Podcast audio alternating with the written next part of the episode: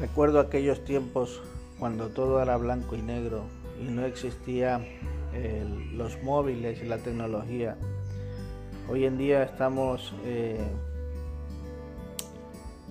utilizando nuevos medios eh, útiles para poder eh, servir a nuestro Señor. Son tiempos donde la escritura muestra que hay que renovarnos con los tiempos y efectivamente eh, pasamos eh, más tiempo en tecnología que en nuestras propias eh, decisiones, nuestras propias sueños, ilusiones.